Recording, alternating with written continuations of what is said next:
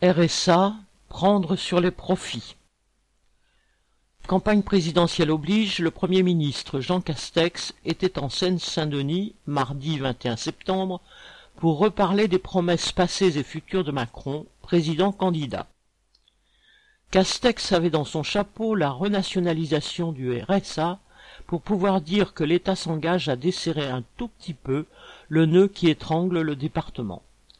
Mais cela ne changera rien au sort de ceux qui sont sommés de vivre avec 565,34 euros par mois.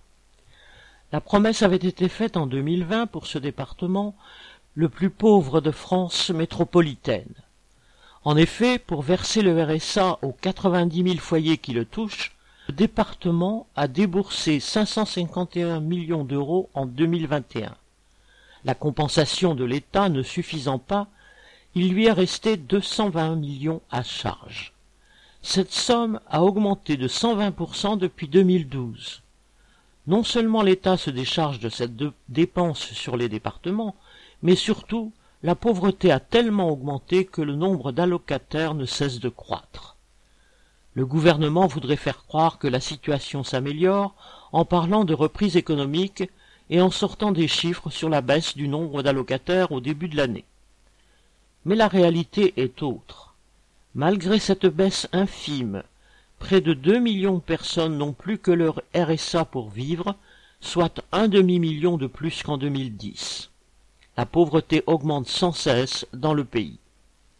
Non seulement le patronat, avec l'aide du gouvernement à son service, enfonce une partie du monde du travail dans la pauvreté, mais il ne veut pas en payer les conséquences sociales. Ce sont les collectivités locales et l'État qui déboursent des millions pour empêcher que ces personnes sombrent dans une misère noire. C'est bien le moins qu'un département comme la Seine-Saint-Denis obtienne de l'État qu'il compense ses dépenses même si pour l'instant ce n'est qu'un test de cinq ans, et rien ne dit qu'après 2022, le futur gouvernement reprendra cette mesure.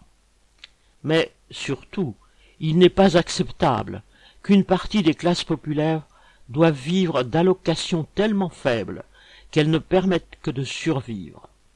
Le patronat contribue par sa politique au pourrissement de la société.